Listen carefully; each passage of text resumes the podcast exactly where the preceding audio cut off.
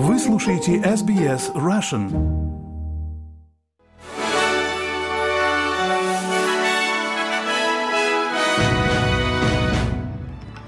Вы слушаете новости СБС на русском языке. Меня зовут Светлана Принцева. Главное сегодня. Армия Израиля сообщила о завершении окружения города Газа, разделив территорию на две части. Коалиция пока с осторожностью поддерживает переговоры с Китаем о присоединении к транстихоокеанскому партнерству. И в спорте Новак Джокович на седьмом небе от счастья с рекордной победой на турнире Paris Masters. Об этом и многом другом подробнее. Израильские военные заявляют, что окружили город Газа, разделив осажденную территорию на две части. Представитель сил обороны Израиля, контр-адмирал Даниэл Хагари, назвал этот шаг важным этапом в их войне против группировки боевиков Хамас, которая контролирует Газу с 2007 года. Сегодня силы Цахал во главе с элитным подразделением Голани окружили город Газа. Сейчас это северная часть сектора Газа и южная часть сектора Газа. Они достигли береговой линии и удерживают эту линию.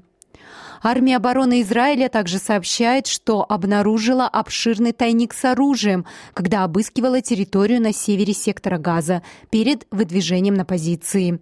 В Цехале заявляют, что винтовки, гранаты, взрывчатка, дроны, смертники и ракеты, найденные на объекте, будут отправлены в Израиль для проверки. Ранее в воскресенье Израиль открывал на несколько часов коридор для перехода мирных жителей из северной части сектора в южную. К другим новостям телеведущий на Филиппинах был застрелен прямо во время прямого эфира. Национальный союз журналистов Филиппин идентифицировал журналиста как Хуана Джумалона, сказав в своем заявлении, что он подвергся нападению со стороны неизвестных во время вещаний своего дома в южном филиппинском городе. Президент Филиппин Фердинанд Маркос-младший осудил убийство и приказал полиции провести расследование, чтобы привлечь нападавших к ответственности.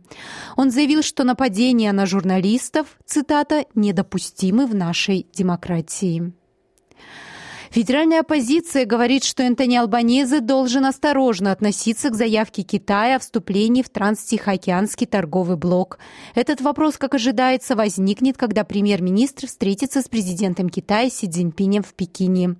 Премьер Ли Цян заявил на ключевой международной выставке импорта, что Китай намерен продвигать свое вступление в группу и продолжать способствовать большему открытию рыночных возможностей в стране. Господин Альбанезе не исключил, что поддержит заявку Китая на присоединение к всеобъемлющему и прогрессивному торговому соглашению о транстихоокеанском партнерстве с участием 12 стран, но также заявил, что любая страна, желающая присоединиться, должна продемонстрировать, что может соответствовать высоким стандартам соглашения. Представитель оппозиции по иностранным делам Саймон Бирмингем заявил Sky News, что это правильный подход.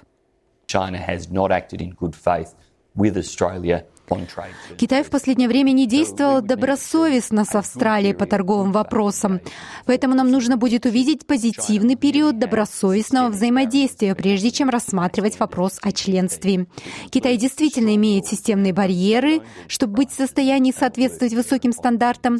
Таким образом, мы хотим видеть реформу в Китае до начала какого-либо членства.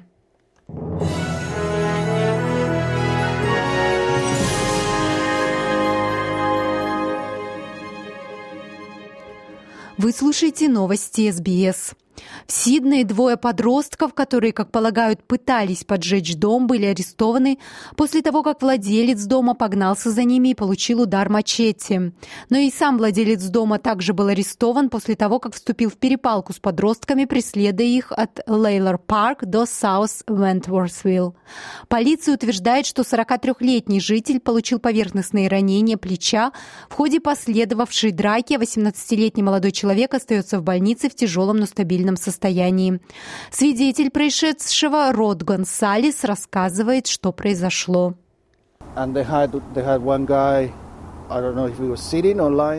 Там был один парень, я не знаю, сидел он или лежал на земле, его окружила полиция, потом прибыли около 10 полицейских машин, потом начали подъезжать машины скорой помощи, и они стали делать что-то с этим парнем. Да, это был огромный переполох.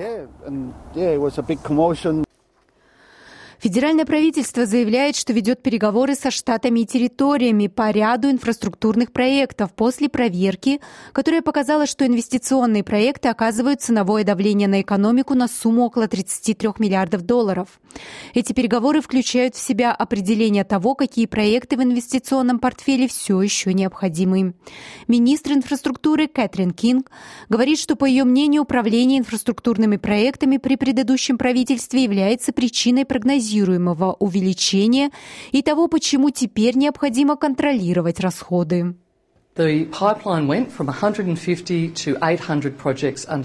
При предыдущем правительстве в портфеле число проектов изменилось от 150 до 800, большая часть из которых поступила в портфель в преддверии избирательных кампаний 2016 и 2019 годов. Вы можете по-разному понимать причины с точки зрения этих сроков.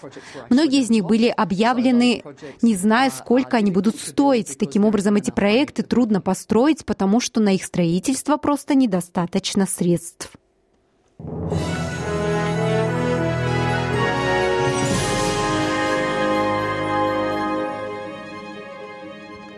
Вы слушаете новости СБС. Президент Украины настаивает на увеличении помощи от США, чтобы помочь его армии противостоять продолжающемуся российскому наступлению. Владимир Зеленский говорит, что американские солдаты в конечном итоге могут быть втянуты в более масштабный европейский конфликт с Россией, если США не активизируют свою поддержку. Президент США Джо Байден, демократ, оказывает давление на возглавляемую республиканцами Палату представителей США, чтобы она приняла законопроект о дополнительных расходах на миллиарды долларов, при этом большая часть предназначена на оборону Украины остальные средства для Израиля, Азиатско-Тихоокеанского региона и пограничного контроля. В интервью американскому телеканалу NBC президент Зеленский заявил, что Россия рассчитывает на то, что Соединенные Штаты сейчас будут отвлечены напряженностью на Ближнем Востоке.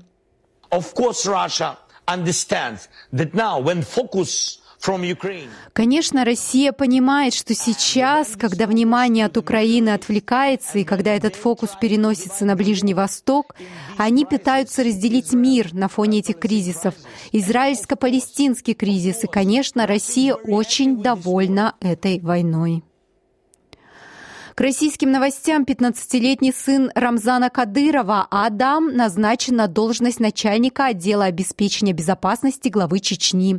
Об этом сообщает Радио Свобода со ссылкой на телеграм-каналы министра республики по национальной политике, внешним связям, печати информации Ахмеда Дудаева и депутата Госдумы Чечни Адама Делимханова. 6 октября подросток получил звание Героя Чеченской Республики. Позднее он был награжден вторым по значимости орденом Татарстана Ду Услык за значительный вклад в укрепление межнационального и межконфессиального мира и согласия, а также Высшим орденом Карачаева-Черкесии за заслуги перед республикой. В конце сентября глава Чечни Рамзан Кадыров опубликовал в своем телеграм-канале видео, на котором Адам избивает находящегося в СИЗО по обвинению в сожжении Корана 19-летнего Никиту Журавеля. Кадыров-старший тогда одобрил эти действия. Политологи считают, что награждая и продвигая на государственные должности 15-летнего Адама, Рамзан Кадыров представляет его в качестве своего возможного преемника на посту главы Чечни, пишет Радио Свобода. И к новостям спорта Новак Джокович обыграл Григора Димитрова и завоевал свой седьмой титул чемпиона парижского турнира «Мастерс», а в финале посеянный Первая ракетка мира, сербский игрок, победил болгарина со счетом 6-4-6-3. Единственная победа Димитрова над Джоковичем в 12 предыдущих встречах была одержана 10 лет назад. И хотя 32-летний спортсмен приложил больше усилий во втором сете, он не смог помешать Джоковичу завоевать свой 40-й титул ATP Masters 1000. Для 36-летнего серба эта победа на мастерсах стала 40-й в карьере. Всего на счету Джоковича 97 титулов титулов на турнирах под эгидой ATP. Он говорит, что очень счастлив выиграть этот поединок. Мне каким-то образом удалось сделать экстра удар через сетку. Для меня это еще одна потрясающая победа. Я очень горжусь этим, учитывая, через что мне пришлось пройти на этой неделе.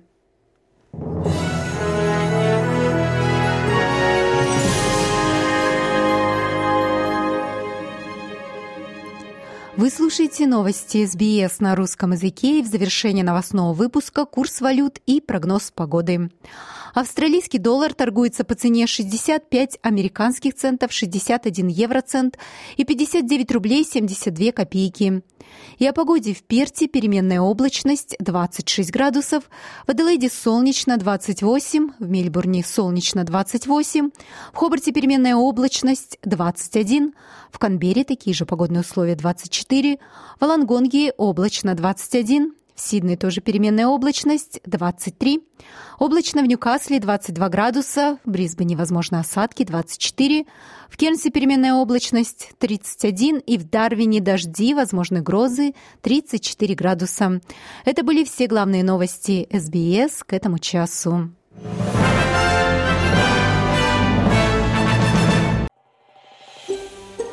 Хотите услышать больше таких историй? Это можно сделать через Apple Podcasts – Google Podcasts, Spotify или в любом приложении для подкастов –